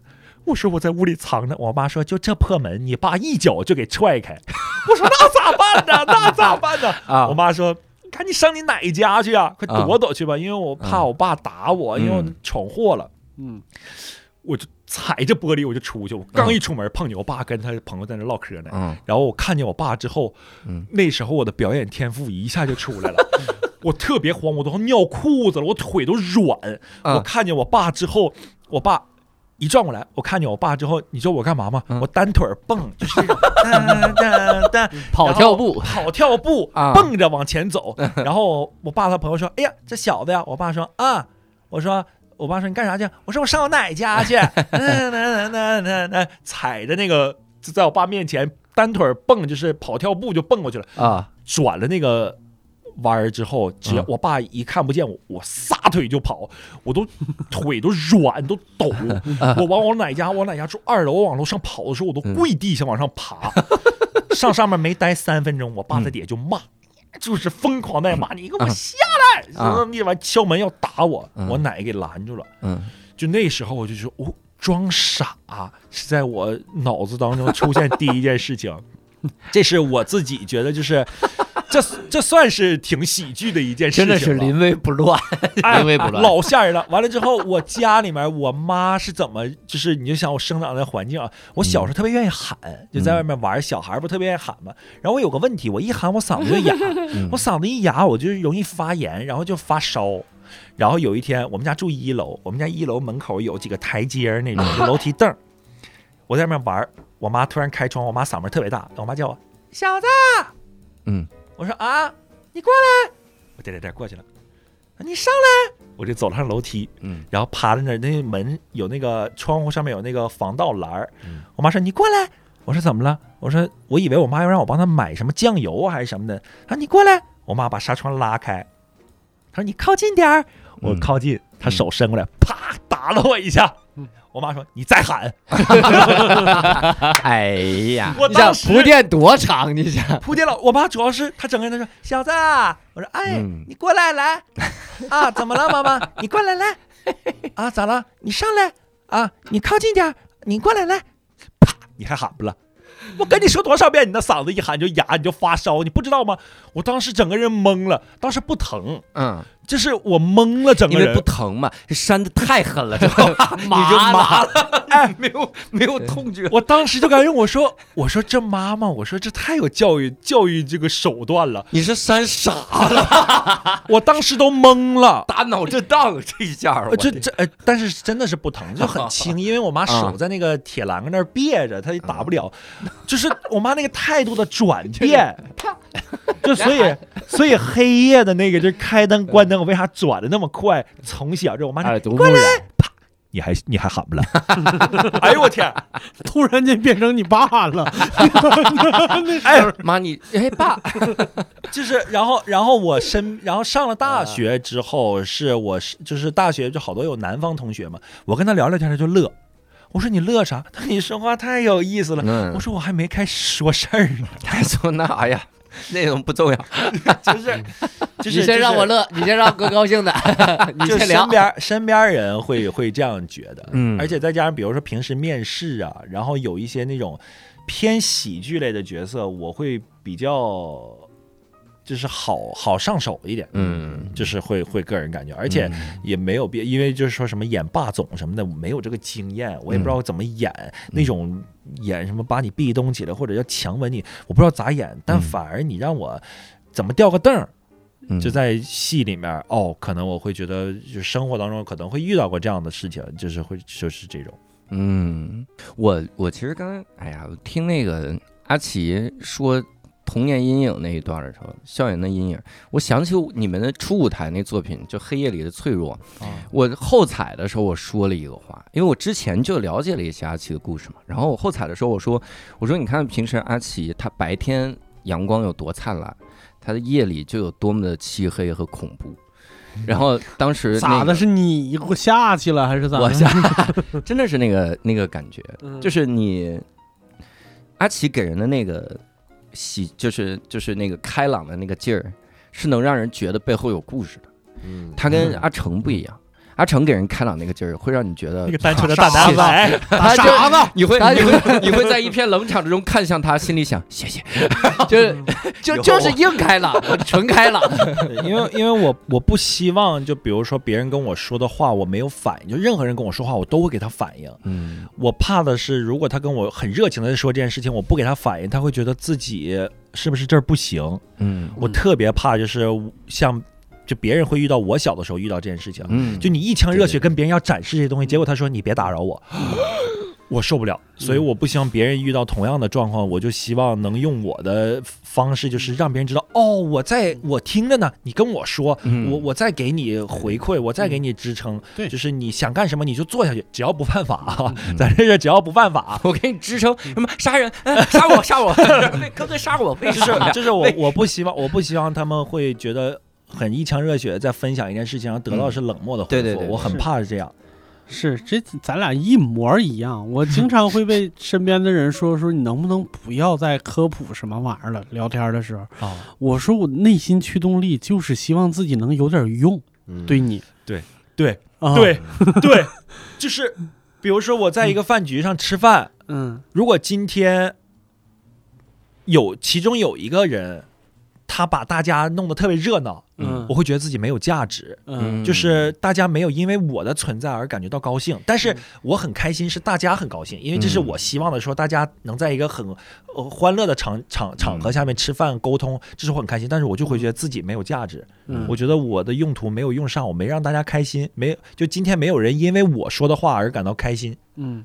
我就会觉得。呃，我今天啥也没干，别人会觉得，哎，我好不容易休息一下，我也不用那么累，但我就会觉得啊，完了，我是不是跟他们沟通不了了？对，我是不是这段时间跟外界接触的少，我不知道该怎么样跟人说话了，就是会这样。就是我我我上高中的时候，我记得特别清楚，就是我看电视的时候，我跟我姥爷一块儿看电视，然后我就会叭叭跟他解释，然后我姥爷跟他说说你小子看电视记这么多东西，我当时没反应过来，我现在想，我总得我到了学校得跟人有的聊啊。哦，啊，我甚至干过多。缺缺魂儿的事儿，就我们那儿的话叫缺魂儿，多傻逼的事儿呢？就是因为我上高中就学美术了，嗯。就是我可以不去晚自习，嗯。然后我会把当天晚上偶像剧的剧情写在纸上，然后第二天给他们带过去。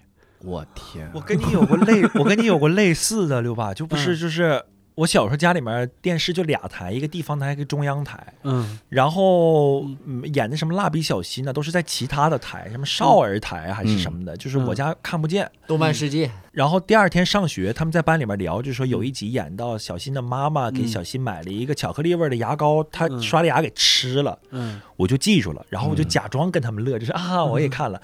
然后后来放学跟楼下的小孩儿我们一起玩的时候，我当做我看的，然后讲给他们听。嗯，明白。会会会干这个，而且，对我记得我当时写电视剧内容的时候有发挥，我也我我可能把自己自己还瞎编了一个，自己觉得不对的地方，可能还改良了一下真下。行，编剧的天赋一下就出来了。这个最早开始发掘自己编剧的才能。太吓人了，我的天啊！对，我觉得都是为了讨好就是周围的人嘛。我现在感觉我跟你们不，咱俩一样的，咱俩咱咱俩是一样的童年，咱俩真一样吗咱俩有快乐的童年。就我。就是我我我就在某些程度上，我感觉我跟你们仨格格不入，就你们是各自有各自的焦虑，但我他们是那种叫我们仨一声哥哥的份上，我就对，真的啊，啊但但哎，你看这种梗啊，他就我就不能给给笑容，这就只能阿成笑。你你像教教主的那种，呃，他的焦虑，但我们是那种，我们是悦己型的，嗯就我自己达成什么什么嗯什么位置，或者说我自己有没有做到。比如说，像同样，比如说是一个一个嗯。一个局，大家都很开心。比如说，我也会想着，就我去烘托这个气氛。嗯。但比如说，现在这个气氛已经很开心了，嗯。我就说啊，我能歇会儿。啊，对对就是我说的那个，你能歇会儿。对对对，我就是这种的，嗯。就是我我是一个不太会去讨好别人的明白。。但但教主跟你确实也不一样，就是他有对。他有要讨好的人，那他讨好的不是周围人，是是自己家里边的人。啊对他他啊，我唯独对，讨好不好意思突然在你的节目里边剖析你，对不起。啊，哎呀，啊是剖析我呢，对，是原生家庭，大家每个人都会有原生家庭是的问题，是的我我我我妈原生家庭太吓人，是吧？嗯。大家最好还是别原生这个家庭，这是我们能选的吗？对对对对对，从小咱这别原生，嗯，不原生不原生。为什么？你像我我小时候？我小时候，我小时候我就是那个时候特别流行学乐器嘛，嗯然后那个就问我说你想学什么乐器？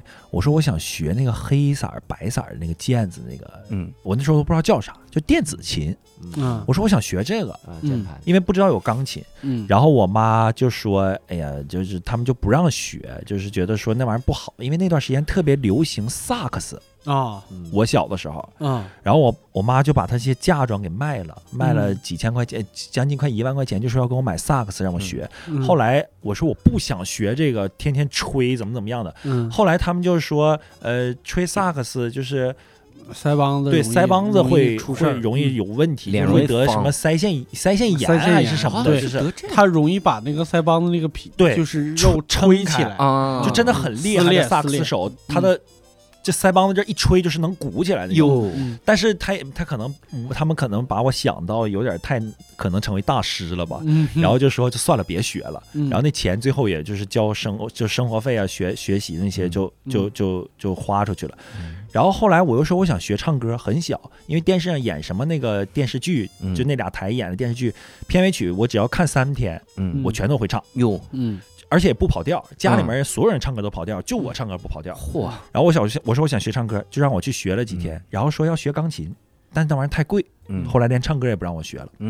后来班里面学校里面有那课后班学画画，嗯。我就画那种，就是就是我我会临摹，嗯。然后就是有一张报纸上面的一个那个叫什么是索尼的什么什么那个卡通人物，我就临摹到另一张纸上放大了画。嗯，然后我妈说：“这你画的？”我说：“啊。”她说：“给你爸去看看嗯。”我就拿过去给我爸看，我爸说：“你是描的。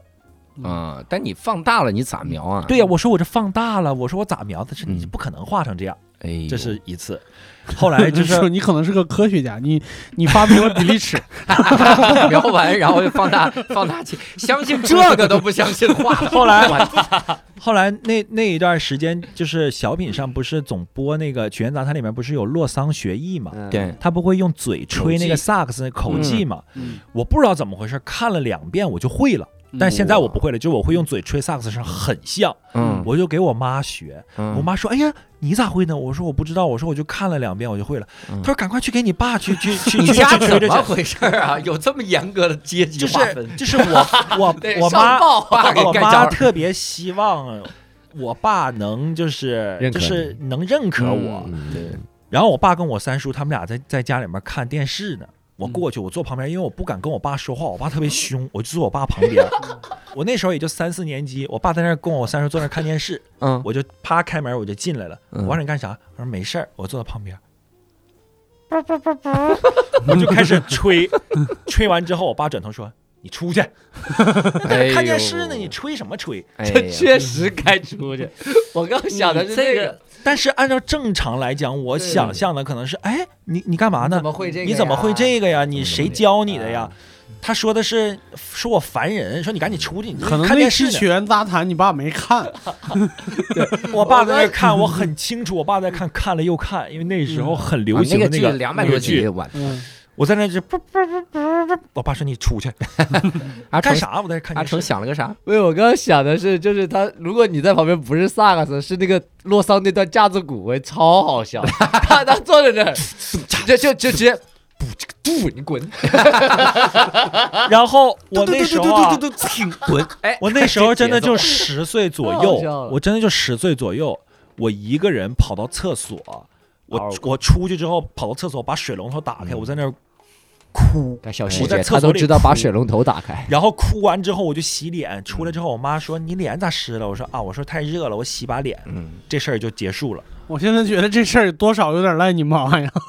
老让给你爸展示，因为什么呢？因为这个事你妈夸完情。得了呗。不，因为这个事情，就比如说我跟我爸弄完了之后，嗯我爸给我了反馈的印象，比如说不好，就是负面的反馈，对我没有跟我妈说过。嗯，就即使我跟我妈说，我妈也不知道该怎么去跟我爸沟通，说你不能跟孩子这样，因为我不知可能现在的父母知道怎么之间去跟孩子沟通，以前不会。嗯就以前就不知道该怎么去沟通，就我自己一个人小时候睡觉害怕，我爸我爸就骂我，嗯我说我想跟我妈睡。现在孩子很多都跟，就到几岁才开始脱离跟那个孩跟妈妈要怎么就是或者跟爸爸怎么脱离就是睡觉的这个习惯。他们那时候不就是骂你，他不会跟你讲说你现在是个成年人小孩啦，你现在是个那个小大孩啦。我们那会这么说，你得学会独立，爸爸妈妈不能一直这么陪着你睡啊。你这样你自己去尝试，如果不行，你再怎么怎么样的。嗯，他哪怕这样沟通，他不，他直接就会骂你，就会说你，就是说你滚 娘们儿，啊！你为啥要跟你妈一起睡觉？你这么大小伙，你跟小你跟个娘们儿似的，你怎么跟你就是东北人可能这种就是日常就会这样说，嗯。就是完全不给你任何的世世界观和价值观和人生观的建立。嗯。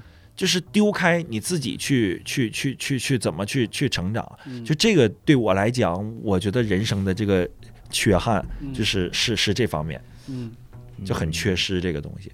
但是，哎呀，怎么说呢？这只能感慨，就是这这种特别被动的这种状况，至少它过去了。过去了，我觉得是好。我们这个这节目真的是，我第一开始想从年龄焦虑这么比较悲的事儿啊聊起，然后就就底底聊，然后越聊越开心。对，往上走。谁能想到越聊越谁能想到最开始年龄焦虑是我们最开心的那一趴？所以这一期呢，如果大家想给阿奇打钱，可以 联系我的卡号是六二二八四六八这个，所以现在你就知道为什么一开始的时候阿奇没有年龄焦虑，嗯，因为他的焦虑不跟 不跟年因为现在龄无关。现在就是他最好的最时候。好的年龄。我我真的我真的觉得好日子永就明天永远都是比昨天要好。这句话我也要放到跆拳道培训班，明天永远比昨天要更好。你先学学跆拳道去吧，好不好？我当年学到黄带呢，就考了一级，这是这需要学吗？你上一礼拜班，上一礼拜课就考了。那也得老去呢。你要旷课也不行，你得熟知的门儿，这是。但是真的，我希望听众们听了之后，因为有的时候我很感慨，就有的时候我我很感慨的点在于，我能回忆我的痛苦。因为很多的听众其实还深陷痛苦中，或者是无法去回忆一些个以前的痛苦的这些事儿。你别说拿出来调侃之类的，他不可能，想想都痛苦。那种时候，我觉得大家，嗯，我们肯定说这话站着说话不腰疼哈。但是我觉得阿奇说这话是有道理，真的就像阿奇说的那样，就是你你真的要有一个自信，对。就是你也找到那么一两个点。你得找到一个让生活中自己还有弹性的那么一个一个东西，那可能是你非常支撑自己这个生活下去的一个玩意儿。对。真的就哎呀，我不知道，我不知道这个东西怎么说，就是好多人都会经常说一个问题，就是因为我原生家庭给我嗯。造成的一些创伤或者是影响，就是因为我也遇到过嗯。从小这些童年经历啊什么的，嗯。就是你后来你会发现，就是你想成为一个什么样的人，跟你童年经历没有任何关系。嗯，嗯，是因为你嗯。最后的目标定成什么样子，而且你为了他要不要努力？这个这其实就是你明白了童年经历给你带来了哪些影响，对以后再有这样影响的时候，你有个判断。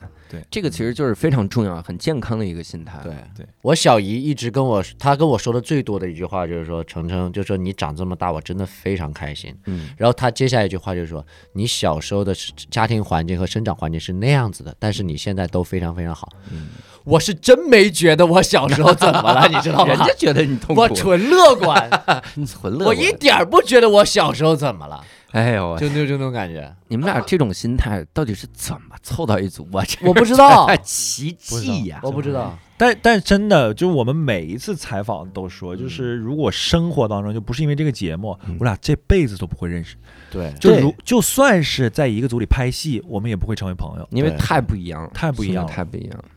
就是我会觉得他太冒。不是，呃，他这个样子，我对他的第一印象评价，我说他是假正经，嗯，啊，他就会觉得我矫情，哦，就是完全不了解彼此的时候，就不经过这九个月的磨合的话，嗯，我们对彼此的第一印象就是这样，嗯，就是这种。会是这种，会是这种。对对，所以希望大家能够多多去支持阿奇和阿成啊，然后也给阿奇打钱，对，给阿奇打六二二八四，然后呃，也希望各位这个能够继续支持一批一批的喜剧人啊，然后呃，希望大家支持三喜。为什么要给三喜打广告？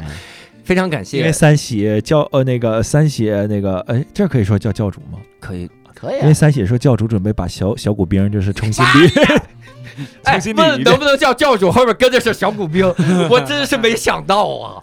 你的剪刀没插在六兽那同学上，插我心上了，准备带着小拔了呀？准备带着小骨兵就卷土重来，就哎是给下回多准备点钱，嗯，好吧，一个作品七万，一个作品七万，呃，宋天硕跑的还行，你只要找到一个这样优秀的队友就好。所以呢，希望大家这个继续支持阿奇阿成，也支持无聊斋，感谢各位的收听，感谢各位的收听，我们下期再会，拜拜，拜拜。